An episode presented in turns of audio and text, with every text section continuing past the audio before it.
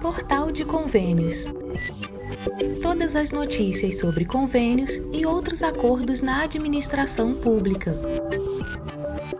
Olá, este é o podcast do Portal de Convênios, um resumo semanal das principais notícias do âmbito da administração pública para você se manter informado em poucos minutos.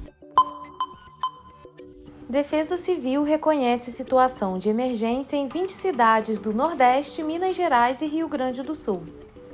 O Ministério da Integração e do Desenvolvimento Regional, MIDR, por intermédio da Defesa Civil Nacional, anunciou o reconhecimento da situação de emergência em 20 cidades brasileiras, afetadas por diferentes tipos de desastres. Esta decisão, formalizada através de portarias publicadas no Diário Oficial da União de segunda-feira, 19 de fevereiro, abrange localidades em nove estados distintos do Brasil. Este reconhecimento é um passo fundamental para que os municípios possam avançar nas ações de resposta e recuperação diante das adversidades enfrentadas em áreas atingidas. Com a oficialização dessa situação de emergência, os municípios afetados estão agora habilitados a solicitar apoio financeiro do governo federal. Os recursos disponibilizados podem ser destinados a uma série de ações prioritárias, incluindo o atendimento imediato às populações afetadas, o restabelecimento de serviços essenciais interrompidos pelos desastres e a reconstrução de infraestruturas críticas e moradias que foram danificadas ou destruídas. O suporte financeiro é fundamental para assegurar uma resposta ágil e efetiva às necessidades urgentes das comunidades atingidas e que deverá ajudar na mitigação dos impactos sociais e econômicos dos desastres. A iniciativa do MIDR visa não apenas fornecer assistência financeira, mas também estimular a adoção de estratégias preventivas e de preparação contra desastres futuros, com o objetivo de diminuir a suscetibilidade das áreas mais vulneráveis a tais ocorrências. No Rio Grande do Sul, as cidades de Roque Gonzales, Cerro Largo, Ubiretama, Nova Candelária, Novo Tiradentes, Miraguaí e Três Palmeiras foram atingidas por vendaval. Já o município de Biaçá teve o reconhecimento federal devido a enxurradas, enquanto Redentora registrou queda de granizo. Em Minas Gerais, Formiga, Governador Valadares, Eugenópolis e Águas Formosas foram castigadas por fortes chuvas. Já Frei Gaspar enfrenta a seca, que é um período de falta de chuvas mais prolongado do que a estiagem. No Nordeste, as cidades de Cansanção e Cícero Dantas, na Bahia, registraram chuvas intensas, enquanto Serra Preta obteve o reconhecimento de situação de emergência devido à estiagem. Lastro, na Paraíba, também foi afetada por estiagem, que ainda atingiu Sorriso, no Mato Grosso. Ainda no estado mato-grossense, o município de Cáceres obteve o reconhecimento federal sumário por alagamentos. Municípios que se encontram em condições de emergência ou que tenham um estado de calamidade pública oficialmente reconhecido pela Defesa Civil Nacional estão qualificados para requerer apoio financeiro junto ao Ministério da Integração e do Desenvolvimento Regional. Para efetuar tal solicitação, os municípios devem utilizar o Sistema Integrado de Informações sobre Desastres, o S2ID. Ferramenta essa que permite uma gestão eficaz e coordenada das informações relativas a desastres. Após a submissão das informações pelo S2ID, a equipe técnica da Defesa Civil Nacional procede à análise detalhada das necessidades, objetivos e valores requisitados para cada caso específico. Esse processo de avaliação é meticuloso, garantindo que os recursos, uma vez aprovados, sejam empregados de maneira eficiente e alinhada às demandas mais críticas das áreas afetadas. A conclusão bem-sucedida dessa etapa culmina na publicação de uma portaria no Diário Oficial da União, a qual oficializa os montantes aprovados para liberação. Valdez Góes, ministro da Integração e do Desenvolvimento Regional, explica como os repasses podem ser aplicados. Os recursos de defesa civil podem ser empregados naquele primeiro momento que acontece o desastre para fazer assistência humanitária, para dar kit de higiene, alimentação para as pessoas que foram atingidas, que enfrentam as condições daquele desastre. Bem como para restabelecer os serviços essenciais, como, por exemplo, abastecimento de água e desobstruções de vias públicas. Além disso, nós podemos também empregar os recursos da Defesa Civil na reconstrução de infraestrutura públicas destruída pelo desastre ou ainda de habitações destruídas também pelo desastre. A Defesa Civil Nacional oferece uma série de cursos à distância para habilitar e qualificar agentes municipais e estaduais para o uso do S2ID. As capacitações têm como foco os agentes de proteção e defesa civil nas três esferas de governo. Acesse portalconvênios.com e confira o link com a lista completa dos cursos. Nova regra de repasse do salário educação: desafios e oportunidades para gestores. A recente alteração na legislação do salário educação, conforme anunciado no Diário Oficial da União em 14 de fevereiro, através da Portaria FNDE 109 de 2024, vem provocando um intenso debate entre especialistas e gestores públicos. O salário educação, uma contribuição social destinada ao financiamento de programas, projetos e ações voltados para a educação básica pública, como transporte escolar, assistência à saúde, programas de material didático escolar e alimentação, tem sido uma importante fonte de recursos para os entes federativos. Com a nova regra, o governo federal visa aprimorar a eficiência na distribuição desses recursos, prometendo uma alocação mais justa e equitativa.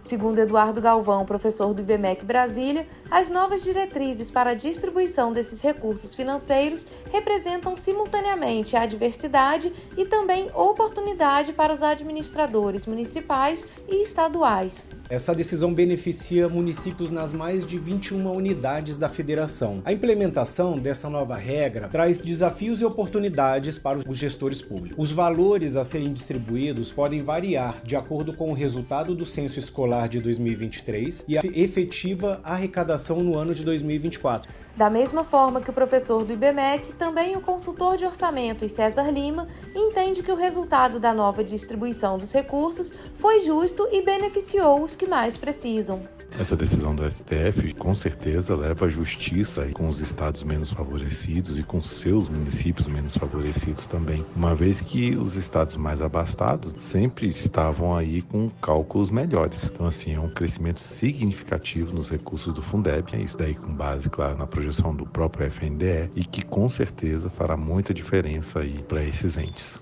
As alterações nos critérios de repasse do salário educação buscam atender a uma antiga demanda por maior equidade na distribuição dos recursos. A nova metodologia leva em consideração variáveis como o número de matrículas, a distância fiscal entre os entes federativos e indicadores de necessidade e capacidade financeira. Dessa forma, espera-se que os recursos sejam direcionados de maneira mais eficaz às regiões e instituições que mais necessitam em contraste com o método anterior, que se baseava no número de matrículas na educação básica pública e na coleta da contribuição social de cada estado, o novo sistema adotará como base a relação entre as matrículas em cada rede de ensino e o total de matrículas em nível nacional na educação básica pública. Para Eduardo Galvão, os gestores públicos enfrentarão o desafio de adaptar-se a um novo cenário de distribuição de recursos a transparência na aplicação dos fundos e a capacidade de desenvolver projetos que atendam aos critérios estabelecidos são aspectos cruciais para garantir o acesso aos recursos. Além disso, os gestores precisarão estar atentos às mudanças para planejar adequadamente suas políticas educacionais e orçamentárias. Por outro lado, a nova regra traz consigo a oportunidade de promover uma gestão mais eficiente e focada nas necessidades reais da educação básica. A expectativa é que, com a distribuição de recursos mais alinhada às necessidades de cada região, seja possível melhorar a qualidade da educação oferecida, reduzindo desigualdades e promovendo um desenvolvimento educacional mais equilibrado. A distribuição dos fundos ocorre por meio de cotas, beneficiando a União, estados, o Distrito Federal e municípios da seguinte maneira: o Fundo Nacional de Desenvolvimento da Educação retém 10% da receita líquida para investir em projetos, programas e ações voltados à educação básica. Os 90% restantes da receita líquida são divididos em cotas e distribuídos automaticamente, sendo uma cota federal, que representa um terço do total arrecadado, ficando sob a gestão do FNDE, para ser destinado ao financiamento de programas e projetos que busquem minimizar as disparidades socioeducacionais entre municípios, estados e regiões do Brasil e uma cota estadual e municipal, que equivale a dois terços da arrecadação, sendo transferida de forma mensal e automática para contas específicas das secretarias de educação estaduais do Distrito Federal e municipais. A distribuição é proporcional ao número de matrículas em cada rede de ensino, visando suporte a programas, projetos e ações focados na educação básica, conforme estabelecido no artigo 212, parágrafo 6 da Constituição Federal. A comunidade educacional e os gestores públicos estão em processo de análise das implicações das mudanças anunciadas. Enquanto alguns veem com otimismo a possibilidade de melhorias na qualidade educacional, outros expressam preocupação quanto à implementação e ao impacto nas finanças locais. Com desafios a serem superados e oportunidades a serem aproveitadas, o sucesso dessa iniciativa dependerá do comprometimento dos gestores públicos e da capacidade de adaptação às novas diretrizes, visando sempre a promoção de uma educação de qualidade acessível a todos. Acesse portalconvênios.com e confira as estimativas do Salário Educação 2024 por estado e município. MDS divulga edital de 300 milhões de reais para programas cisternas no semiárido. Edital do Programa Cisternas destina até 300 milhões de reais em verbas federais para o estabelecimento de tecnologias sociais que facilitem o acesso à água na região semiárida do Nordeste. O anúncio foi feito na terça-feira, 20 de fevereiro, pelo Ministério do Desenvolvimento e Assistência Social, Família e Combate à Fome, o MDS, que divulgou o chamamento público para que órgãos estaduais do Nordeste submetam suas propostas. Este edital está estruturado em duas fases distintas. A primeira dedicada à análise das propostas submetidas e a segunda focada na definição de prioridades. Os recursos serão distribuídos com base na qualidade dos projetos apresentados pelos estados, levando em consideração diversos critérios avaliados por uma comissão de seleção especialmente designada para este fim. Para a secretária nacional de Segurança Alimentar e Nutricional do MDS, Lilian Raal, a nova forma de seleção de propostas permite aprimorar a execução dos recursos destinados ao acesso à água ela detalha que o edital estabelece critérios de avaliação específicos, ao mesmo tempo em que qualifica a aplicação destes recursos, uma vez que vincula sua liberação à execução das ações apresentadas nas propostas de trabalho. O processo seletivo destina-se a financiar cisternas de captação de água para o consumo humano, produção de alimentos e fomentação da inclusão social e produtiva. O governo federal compromete-se a alocar até 300 milhões de reais nessa etapa, estabelecendo um repasse mínimo de 5 milhões para projetos aprovados na primeira fase de análise, enquanto os repasses na fase de priorização poderão oscilar entre 10 milhões e 80 milhões de reais, conforme a necessidade real de acesso à água de comunidades e famílias nas áreas mais vulneráveis. Na fase inicial, o foco é verificar se as propostas estão alinhadas ao objetivo principal do edital, que é implementar tecnologias sociais para o acesso à água, incluídas no catálogo do programa Cisternas.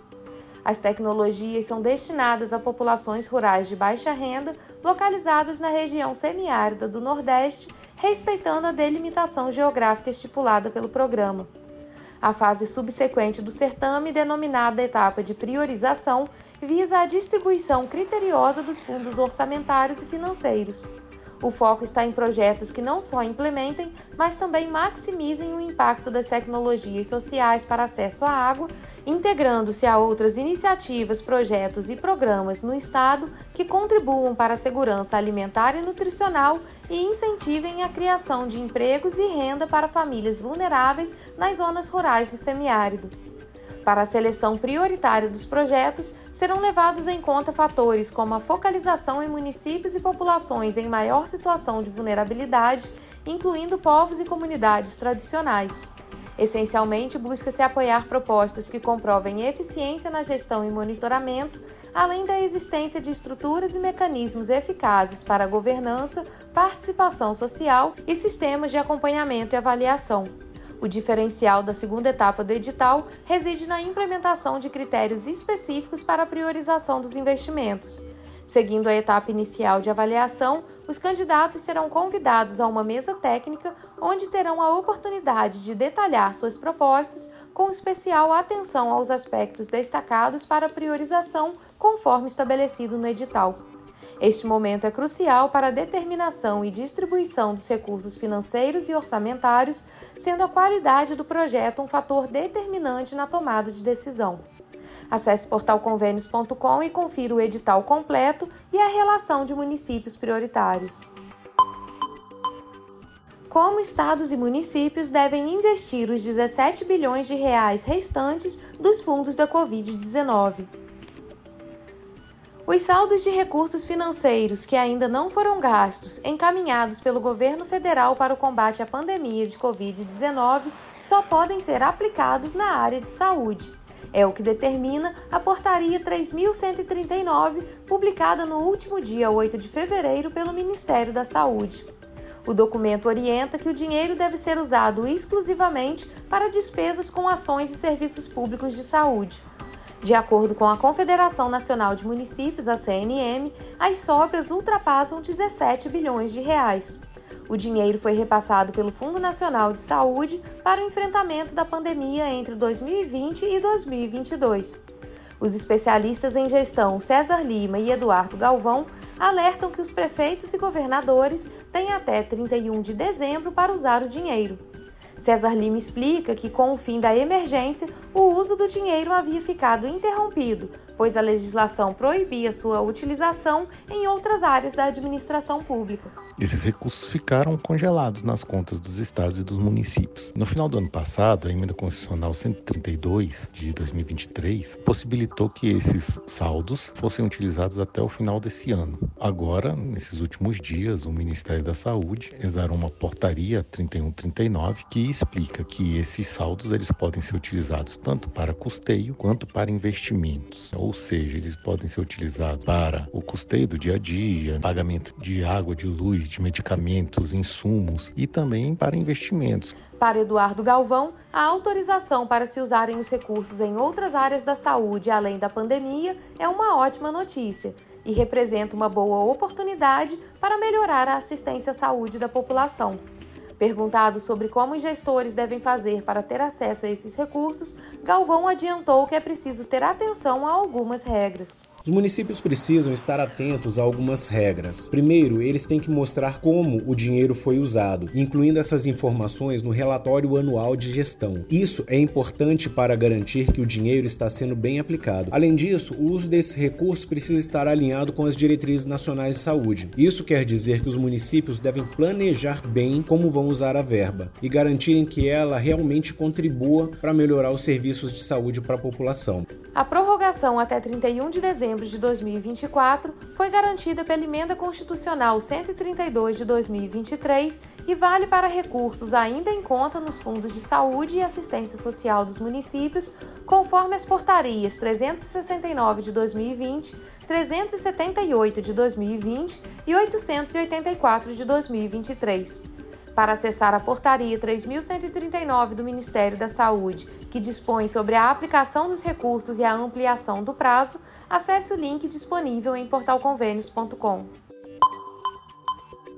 Lula promete liberar 20,5 bilhões de reais em emendas antes de vedação eleitoral presidente Lula editou na última quinta-feira um decreto que estabeleceu a liberação de 20,5 bilhões de reais em emendas parlamentares até junho, atendendo a uma demanda dos congressistas antes do período de vedação eleitoral, informou o Palácio do Planalto. A medida vem como resposta às preocupações dos legisladores sobre as restrições impostas pela legislação eleitoral que proíbe a transferência de recursos de emendas a partir de 30 de junho. Em outubro, eleitores em mais de 5 mil municípios brasileiros irão às urnas para escolher prefeitos e vereadores. O acordo para a liberação dos recursos foi firmado após negociações entre o presidente Lula, o presidente da Câmara dos Deputados, Arthur Lira, e membros da Comissão Mista de Orçamento do Congresso. As discussões culminaram em um encontro no Palácio da Alvorada, onde o compromisso foi oficializado. Segundo o decreto, os pagamentos serão distribuídos em 12,5 bilhões de reais para emendas individuais, 4,2 bilhões para emendas de bancada e 3,6 bilhões de reais para emendas de comissão, cumprindo assim o cronograma estabelecido pela Lei de Diretrizes Orçamentárias, a LDO. A LDO havia sido inicialmente vetada pelo presidente com o argumento de que contrariava a Lei de Responsabilidade Fiscal. No entanto, uma nova proposta foi apresentada, mantendo o objetivo de liberar a maior parte dos recursos antes do prazo eleitoral, este movimento é visto como uma estratégia para reforçar o poder do legislativo sobre o orçamento público, diminuindo a necessidade de negociações de última hora para a liberação de recursos, uma prática comum antes de votações importantes no Congresso. Além disso, estabelece uma previsão de pagamentos mensais, uma demanda dos deputados que buscavam maior previsibilidade na liberação dos fundos. A liberação dos 20,5 bilhões de reais em emendas representa um compromisso significativo do governo federal em manter um relacionamento cooperativo com o Congresso, especialmente em um ano eleitoral onde a gestão eficiente dos recursos públicos é crucial para o desenvolvimento dos municípios e a confiança dos eleitores nas instituições políticas do país. O acordo marca um momento importante na política brasileira, evidenciando o esforço conjunto entre os poderes executivo e legislativo para garantir a continuidade dos investimentos nos municípios enquanto se navega pelas restrições impostas pelo calendário eleitoral.